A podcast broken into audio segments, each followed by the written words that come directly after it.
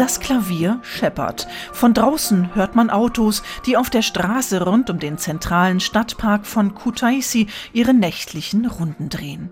Der Barsänger versucht sich an italienischen Opernarien. In den Gläsern Georgiens typischer bernsteinfarbener Amberwein. Kutaisi im Westen von Georgien gilt als die Kulturhauptstadt des Landes. Allein fünf Theater, darunter ein dramatisches, ein Komödien- und ein Maskentheater, buhlen um ihr Publikum. Gleich neben dem Stadtpark steht das im Jugendstil erbaute Opernhaus. Natürlich gibt es eine Musikhochschule. 1893 wurde unweit der Dichter Wladimir Majakowski geboren. In Kutaisi besuchte er das Gymnasium und nahm an ersten Demonstrationen gegen den Zaren teil. In Kutaisi herrsche ein ganz anderes Flair als in der Hauptstadt Tbilisi, sagen die Schwestern vom hippen Sister Café, das problemlos mit ähnlichen Treffpunkten am Berliner Prenzlauer Berg oder Münchens Glockenbachviertel mithalten könnte. Nur die betont vielen kleinen und großen weiß-roten Nationalflaggen an der Decke, den Wänden und den Fenstern holen einen zurück in den Alltag Georgiens. Diese westliche Atmosphäre hat sogar die Münchner Technische Universität dazu bewegt, eine Dependance der deutschen Exzellenzuni in Kutaisi zu eröffnen. This is difference also between the big Wissen Sie, hier herrscht eher ein gemütliches Flair und viel Gastfreundlichkeit. Manchmal vielleicht zu viel davon, wenn wir arme Leute einfach einladen, weil sie kein Geld haben. Und das sind viele. Wir sind hier auch für unseren Humor bekannt viele Witze und einen lockeren Umgang miteinander. Wenn Sie rausgehen auf die Straße, irgendwer macht immer einen Witz. Es gibt auch relativ viele Comedy-Shows im lokalen Fernsehen. Man könnte uns auch als Zentrum der georgischen Comedy bezeichnen.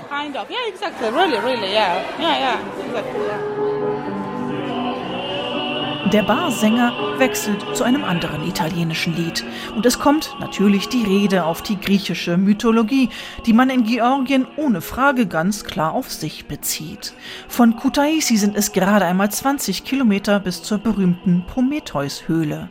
Griechischen Sagen nach soll der Titan Prometheus, der in georgischen Mythen Amiran heißt, im heutigen georgischen Kaukasus angekettet worden sein von Göttervater Zeus. Die Strafe dafür, dass er den Menschen das Feuer brachte. Dass er vorher in dieser Höhle gewesen ist, steht dort nicht. Aber der Tourismus setzt gern auf diese Legende, die nicht die einzige ist. Die griechischen Argonauten sollen auf ihrer Suche nach dem goldenen Vlies, so die Sage, im Königreich Kolchis, dem heutigen Westgeorgien, gelandet sein. Und Medea, zentrale Figur vieler Opern, Dramen und nicht zuletzt der Tragödie des griechischen Dichters Euripides, war die Tochter des Kolcha-Königs Aietes voller Stolz prangen deshalb auf dem zentralen Kolchisbrunnen der Stadt gleich neben dem Jugendstil-Opernhaus goldfarbene Repliken archäologischer Schätze Georgiens, die an diese goldene Zeit erinnern sollen. Die Originale sind im Nationalmuseum in Tbilisi zu sehen. In Kutaisi stehen die Duplikate in direkter Nachbarschaft zu einem zentral hingeklotzten amerikanischen Fastfood-Restaurant.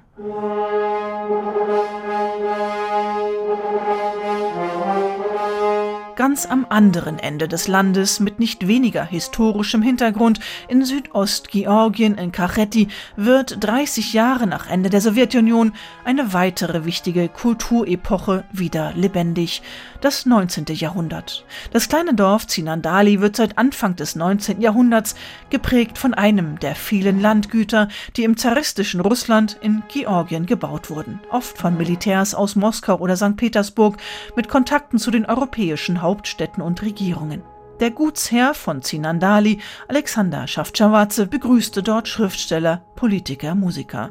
Russlands Nationaldichter Alexander Puschkin lief ebenso durch den weitläufigen Park wie sein französischer Kollege Alexandre Dumas. Heute treffen sich dort junge Musikerinnen und Musiker zum Pan-Caucasian Youth Orchestra, ein grenzüberschreitendes Projekt, das die Krisen der Kaukasusregion zumindest auf kultureller Ebene eindämmen will und Kompromisse mit dem russischen Nachbarn sucht.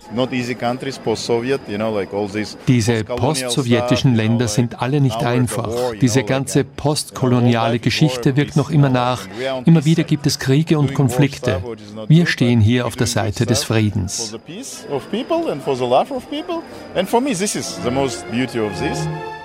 So das Credo der Macher, wozu Jerkin Tatischew aus Kasachstan gehört. Georgien, das nach dem Zerfall der Sowjetunion in Bürgerkrieg und Korruption versank, besinne sich seit einigen Jahren auf die alten Traditionen zurück in der Grenzregion zu Aserbaidschan und Armenien, erklärt Georgi Ramischvili. Deshalb habe er das vom Staat verwaltete Gelände als Begegnungsort wieder aufgebaut. Wir setzen die alte Geschichte hier fort, vom 19. Jahrhundert. Wir erhalten hier mit dem historischen Park und den alten Gebäuden unsere georgische Geschichte und zeigen, dass es nicht immer nur um Geschäfte geht. Mittlerweile unterstützt uns zum zweiten Mal sogar das Kulturministerium. Das freut uns natürlich.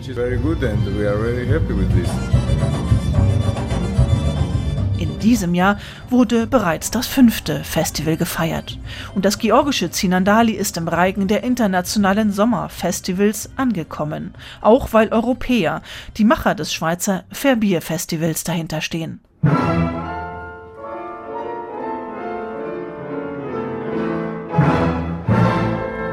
Als wir hier mit George sprachen, äh, habe ich gedacht, wenn man Georgien auf einer Mappe sieht, ist das ganz in der Mitte von einer Region, was sehr problematisch immer war. Und man kann nicht nur ein Festival hier aufbauen mit schöner Musik, wenn man kein Message hat.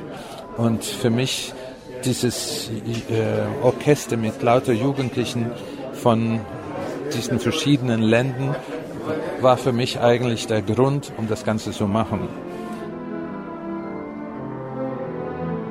Die Rückbesinnung auf Landgüter wie Zinandali 30 Jahre nach der Unabhängigkeit kommt spät, aber nicht zu spät. So wie in den gewölbten Kellern noch volle Weinflaschen von 1854 lagern, die das Zarenreich, die russische Revolution und die Sowjetunion mit einer dicken Staubschicht überstanden haben, so lebt jetzt die Musiktradition des 19. Jahrhunderts in den pittoresk gemauerten Gebäuden wieder auf.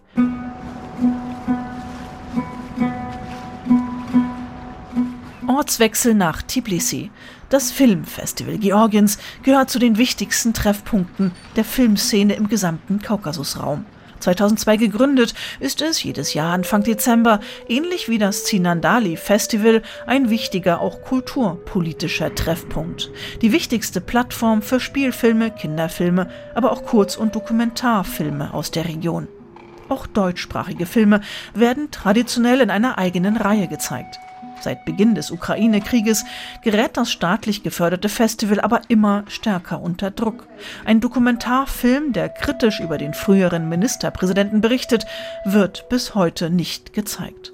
Das Kulturministerium kürzte die Gelder. Der Mitgründer und langjährige Leiter des Filmfestivals, Gaga Kreize, musste aufgrund seiner Kritik an Russland und dem Ukraine-Krieg seinen Posten beim Georgian Film Fund verlassen.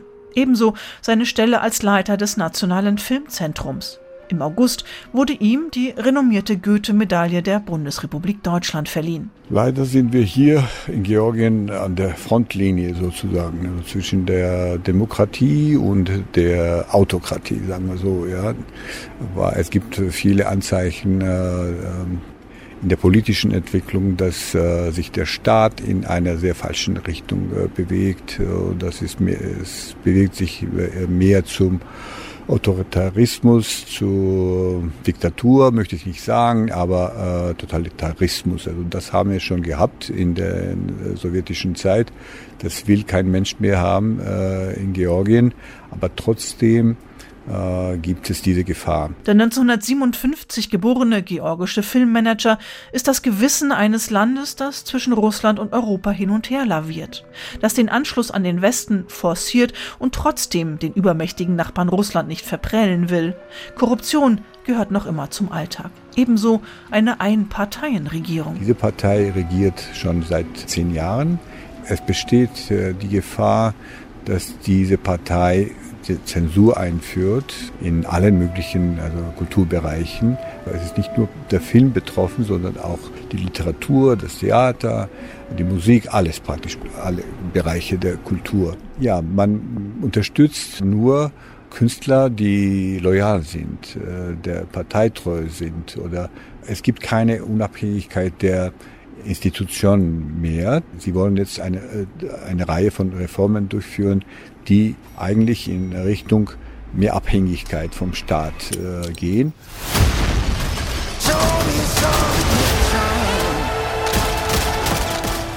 Während nationale Autorenfilme fast nicht stattfinden in den ultramodernen Cavea oder Amirani-Kinos von Tbilisi, haben Hollywood-Blockbuster das kleine Land im Griff.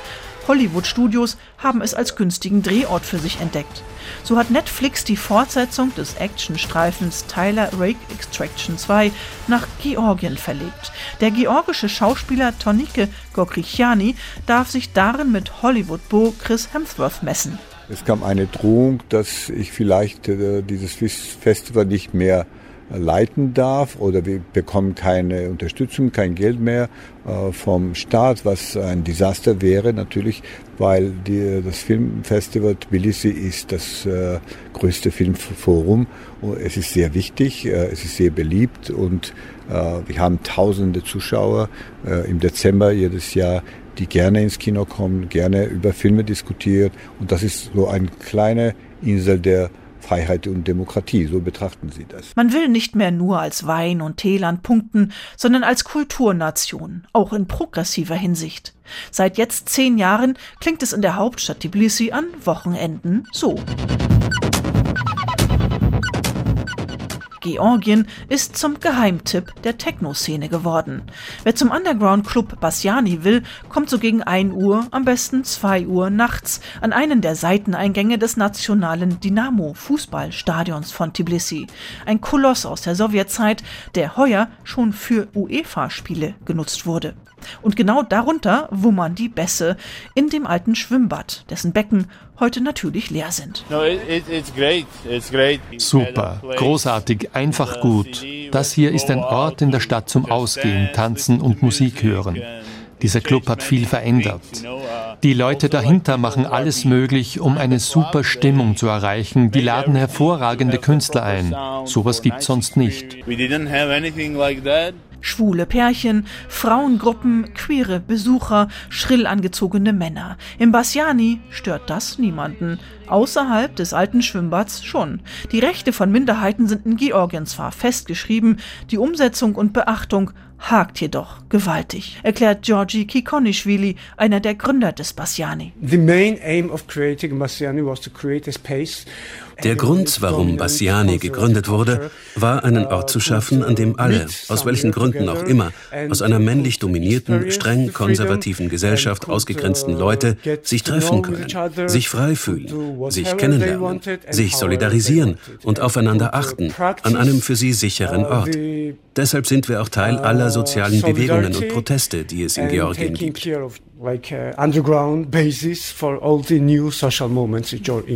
Das Bastiani will weiterhin alternativ bleiben, aufmüpfig gegen den Mainstream. Das junge, das neue Georgien.